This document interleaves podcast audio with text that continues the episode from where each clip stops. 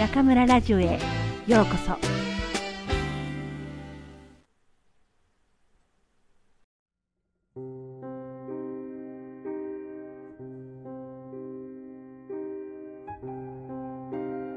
読むだけで心が楽になる22の言葉本田健。人間は負けたら終わりなのではない。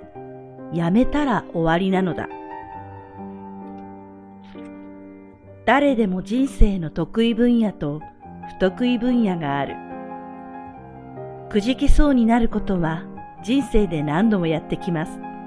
失恋、受験の失敗、失職、破産、離婚、病気など、挫折の種はそこら中に転がっています。うまくいくことなんて野球と同じで3割を超えれば上出来だと思っていた方がいいのではないかと思います。お金はどんどん入ってくるんだけど、男女関係はさっぱりダメだという人がいます。逆に、パートナーシップはバッチリなんだけど、人生の方向性やライフワークの形が全然見えないという人がいます。また、行動するのは得意だけれど、感じるのは苦手という人もいれば、逆に感受性はいいんだけど、外でバリバリ活動するのは苦手という人もいます。同じ家庭に生まれ、同じように育てられた兄弟姉妹でも同じ分野でつまずくわけでもなく、活躍場所も様々です。人によって人生の得意不得意分野があるのでしょう。それはビジネスやお金の分野で成功するスキルと恋愛、家族関係などを上手に保つスキルが違うからでもあります。友人が上手にビジネスの分野で成功したり、満たされたパートナーシップを持っているのを横目で見て、いいなぁと素直に感じたことがある人は多いでしょう。でも、それはその人の得意分野があなたの目に映っているだけで気にする必要はありません。人は誰でも得意分野、不得意分野があるのですから。幸せになるために必要な才能。幸せになるためにはいくつかの才能が必要です。それは今の自分に上手に満足することと諦めないで目の前の楽しいことを追いかけていくことです。向上心が強すぎると今の自分に満足できなくなります。すると今の幸せを感じられなくなります。ワクワクする未来に向かって行動しなくなると、人生は退屈に見えてきます。このバランスをどう取るのかが幸せの鍵です。どれだけ優秀な人でも、すべての才能が与えられているわけではありません。与えられた才能を上手に使って、自分なりの幸せを作っていけばいいのです。中でも、最も大切な才能は諦めないことです。諦めなければ大抵のことは実現します。あなたが昔やりたいと思っていたのに諦めかけていることは何ですか？本の出版、独立、コンサートや個展を開くことでしょうか？ずっと胸に秘めていた仕事上の夢はありませんか？一度や二度うまくいかなくても、それでゲームオーバーではありません。それをやめてしまった時がゲームオーバーなのです。静かに自分の内面に目を向けてみてください。そこにはずっと忘れかけていたあなたの夢と情熱が眠っているかもしれません。心がほっとするミニコーチングあなたは過去に諦めてしまったことがありますか？人生でこれを諦めなくてよかったと思えることがありますか？今諦めそうになっていることが何かありますか？絶対に諦めたくないことは何ですか？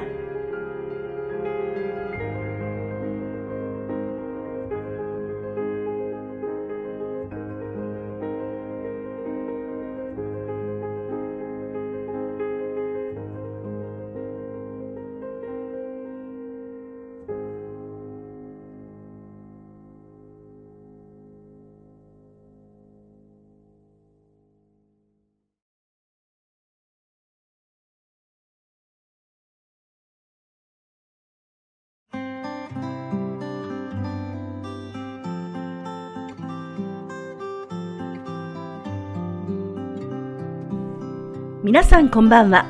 今夜も中村ラジオへようこそ。私は当ラジオ局のディスクジョッキー、中村です。8月も残り1週間を切りました。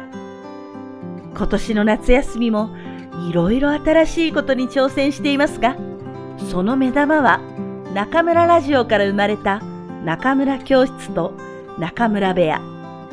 どちらもネットを利用した中村とリスナーの皆さんとの1対1の直接交流です。教室の方は、微信公众号中村下線レイディオでの説明をご覧いただくことにして、中村部屋のご紹介をします。前回第44回の放送より番組のご感想を微信の語音信息で送ってくれた方のうち2名をこの中村部屋にご招待しています。私は自分の部屋のコンピューターでお話ししますので、本当に隣に座ってお顔を見ながらお話ししているような気がしてきますね。23日日曜日に1回目の中村部屋をオープン。今回のお客様は、甲州市の日系企業にお勤めの周さんと、深センで N1 の勉強を頑張っているスーさん。お二人とも日本語との出会いや現在難しく感じているところなど話してくださいました。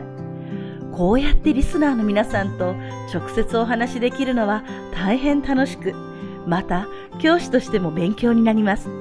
今回ももちろん2名の方をお招きしますので、この放送をお聞きになった方は、ぜひ、インシンシーで感想をお送りくださいね。お待ちしています。さて、今日の朗読、人間は負けたら終わりなのではない、やめたら終わりなのだはいかがでしたでしょうか筆者の本田さんは、誰にでも人生の得意分野と苦手分野があると言っていますが、私なんて本当にできることとできないことがはっきりしています。私は5歳の時に交通事故にあって、半年ぐらい満足に歩くことができませんでした。そのせいで運動能力が同い年の子に比べてかなり劣ってしまいました。日本の幼稚園、小学校では、スポーツが上手だったり、走るのが速い子は運動会のヒーローになり、クラスや学校中の人気者になります。私はそういう子が羨ましくて羨ましくて、自分も何とかしたいのですが、小学校4年生の時の校内マラソン大会は学年でビリから2番目。鉄棒の逆上がりも、縄跳びの二重跳びもできません。おまけに不器用で目が悪くて風邪ばかりひいて、ついでにかなりの臆病者。今大人になった私が客観的に子供の時の私を見たら、こりゃ全然ダメだと間違いなく思うことでしょう。私の運動ができないコンプレックスは重症で勉強の方は割にできたのですが、そんなことは少しも自分に自信を持つポイントにはなりませんでした。そんな運動神経ニブニブの私を感動させたアニメがあります。日本のおじさんおばさんなら誰でも知っているテニスアニメエースを狙え。高校からテニスを始めた主人公が素晴らしいコーチに出会い、最後にはウィンブルドンで優勝するといういかにもアニメらしいストーリーです。私も主人公のヒロミみたいに強くなれるかもしれない。高校1年生になった私は、ある日、高校のテニスコートに行ってみると、そこにはまだ若いテニスの先生が生徒を厳しく教えていました。あ、あそこに私のコーチがいる。思春期の私は大きく勘違いをし、そのまま一目惚れするようにテニス部に入部しました。後から分かったことですが、私が入ったテニス部は、千葉市の中学生大会で優勝したメンバーがよく入るところで、私のような初心者が入部するようなレベルではなかったのです。日に焼けて真っ黒で、角刈りのいかにも体育の教師らしい先生は、入部した1年生にこう言いました。毎日、練習前、縄跳びの二重跳びを500回飛んでからコートに入れ。私は目の前が真っ暗になりました。二重跳びなんて一回もできなかったからです。仕方なく怖そうな先生の前に出て言いました。先生、私は二重跳びができません。そんな私を見て先生も驚いていましたが、すぐにこう言いました。じゃあ、一重跳び千回飛べ。縄跳びを千回？ああ、違う世界。私の知らない世界です。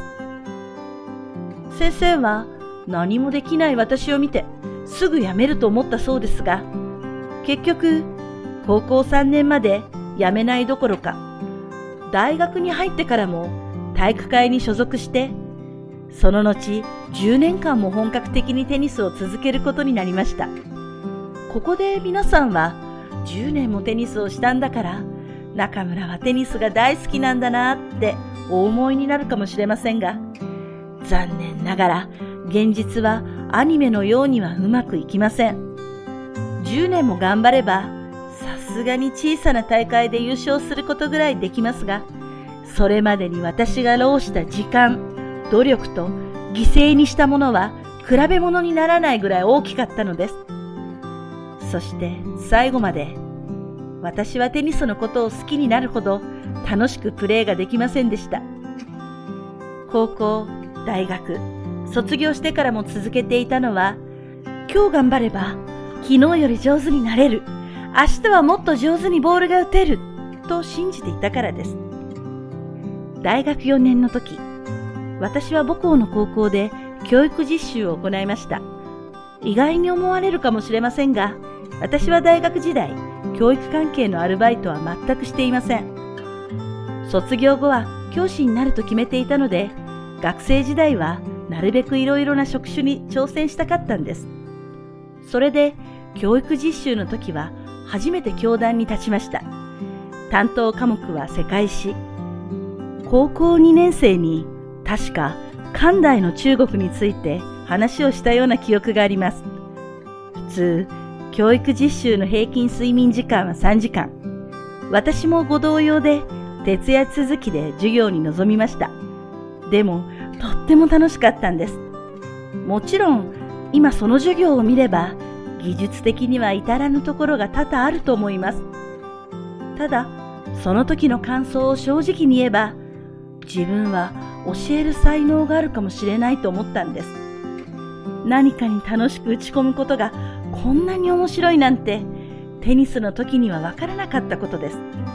人の2倍練習しても人の半分しかできない。逆に授業はやればやるほどどんどん上達していくのがわかりました。あ、誤解しないでくださいね。私は授業を簡単だと思ったことはありませんよ。未だに授業の前は緊張するし、下調べもたくさんします。なるべくたくさん授業をしてスキルアップを図っています。それが楽しいんです。私は才能があるとはどういうことかと聞かれたら辛いことを楽しく克服できる力だと思っています。そしてそれは好きなことと言ってもいいと思います。私は25歳の時テニスをやめました。そしてそれからは一度もボールを打っていません。正直、テニスをしなければよかったと思ったことは何度もあります。高校時代、練習に精力を使い果たして、全くと言っていいほど勉強はしませんでした。それは大学入試の結果にも大きな影響を与えました。ただ、テニスと格闘し、身をもって体験したことは、テニス以外の形で私の役に立っていることも事実です。筆者本田さんは諦めないことが成功につながると言っています。私が付け加えたいことはそれを楽しく努力し続けることができるならばという言葉です。私の学生にも自分にはどんな才能があるのか何に向いているのかわからないという人がいます。私が見た限りではそういうタイプの人は何もしていない人です。何かを始めれば、それが得意なのか不得意なのかがわかるし、何よりも楽しいかどうかわかります。私は10年間上手になることだけを信じてテニスを続けました。その結果、はっきり分かったことは、自分には特別な運動のセンスがないということ。そして、それと相対して、教えることは結構うまくいっているということ。若い皆さんに伝えたいことは、とりあえず何か一つ思い切りやってみてほしいということ。それが何かわからないなら、はい、日本語を頑張ってください。日本語のことなら、この中村、責任を持って皆さんを応援します。本日26日に7月に行われた日本語能力試験の結果が発表されましたね。私の学生も何人か受験していますので、学生以上にドキドキしながら結果報告を待っていました。試験は水物、結果は引きこもごもですが、共通しているのは、聴解分野の成績が芳しくないこと。聴解力の向上には何よりも実践練習が必要です。日本語を話さなければいけない緊張感の中で培った聴解力こそ、能力試験だけではなく、就職活動の面接などでも活かせるのです。聴解にお悩みの皆さん、今度、私に遠慮なく相談してみてください。あなたは決して一人ではありませんよ。これからも一緒に日本語を学んでいきましょうね。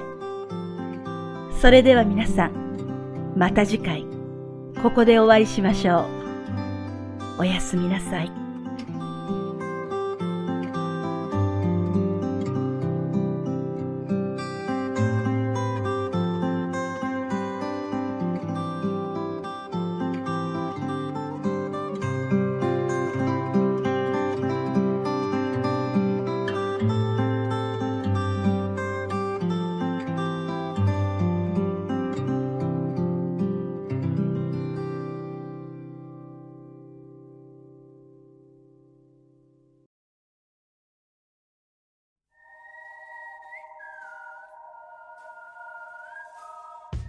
くんちゃんのおまけコーナー。皆さん、こんばんは。くんちゃんのおまけコーナーようこそ。大家好，我是中村电台的制作担当困困，欢迎大家来到我 Market Corner。上周中村电台送出了第一次福利，我们从众多发来语音消息的听众朋友中挑选了两名幸运听众来中村布屋做客，与中村老师进行了一对一的视频交流。 其中一位是在杭州日企工作的秀桑，另一位是在深圳为 N 一通过而努力学习的四桑。这两位听众朋友向老师请教了日语学习的方法、日企面试的注意事项，还倾诉了在日企的工作中常有的困惑。中村老师也非常亲切地解答了他们的疑问，并给出了一些中肯的建议。交流结束之后，这两位听众朋友都感慨。在这短短的五十分钟之内，收获了很多。自从上周发出幸运听众征集令后，中村电台收到了很多热心听众的微信语音留言，大家都很棒。但非常可惜的是，有部分听众没有用日语留言，还有部分听众没有表达收听节目之后的感想。最终，我们从用日语表达了自己收听节目后的感想的听众朋友中，挑选出了两名幸运听众。没有被选中的小伙伴们也不要失望，这周还有机会哦。对自己的日语不太自信的听众朋友们也可以勇敢发声，说不定幸运听众就是你。再次给大家介绍一下幸运听众征集令的参与方式：第一步，关注中村电台的微信公众平台 “nakamura 下线 radio”；第二步，在微信公众平台中发送语音，用日语评论本期节目。注意要用日语，而且注意要发语音。第三步，留下你的 QQ 号及 QQ 昵称，方便我们之后联系你。第四步，静静等待。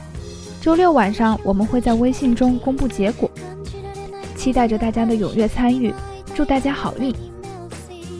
接下来就来跟大家聊一聊这期节目。本期朗读部分的文章标题是“人間は負けたら終わりなのではない”。 やめたら終わりなのだ。文章的作者本田健认为，失败并不是终结，放弃了才是一切都结束了。每个人的生命中都会有擅长和不擅长的事情，挫折和不顺利更是家常便饭。要获得幸福，需要两个才能，一个是满意现在的自己，另一个是不放弃的追求眼前的快乐。中村老师在《我下贝里碎碎念》的部分， 也跟大家分享了自己学生时代的经历。当时运动天赋并不那么出色的中村老师，进入了高手云集的网球部。因为自己的不擅长，老师付出了常人无法想象的努力，也做出了很多牺牲。坚持了十年，还是没能感受到网球的快乐。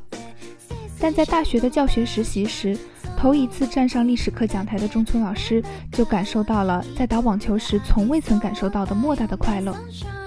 老师感受到了自己的才能，于是果断地放弃了坚持十年的网球，决定投身教育事业。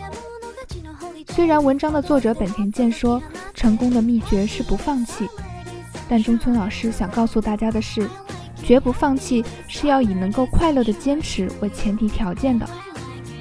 现在有很多年轻人会烦恼，不知道自己擅长什么，不擅长什么。老师的建议是，首先尽全力去尝试，尝试过之后，你就会知道自己擅长不擅长了。要是不知道尝试些什么的话，那就尝试日语吧，哈哈！中村老师永远是大家日语学习应援团的团长。今年七月日语能力考试的成绩已经出来了，顺利通过的朋友们，恭喜你们打开了日语学习道路上的一扇新的大门。没有通过的朋友们，要好好分析一下自己失败的原因，快快开始准备下次的考试。最重要的是下次必过的决心。今天有很多参加了七月能力考的同学都来跟老师汇报了自己的成绩，虽然是几家欢喜几家愁，但大部分同学都有一个共同的问题，那就是听力部分的成绩不太理想。听力的提高离不开实践运用，在必须得开口说日语的紧张感之下培养起来的日语综合能力，不仅能让你在考试中取得理想成绩，还能帮助你轻松应对就职面试和今后的工作。苦恼于听力无法提高的朋友们，可以跟中村老师交流一下，一起找出最适合你的听力提高方法。それでは皆さん、また次回ここでお会いしましょう。おやすみなさい。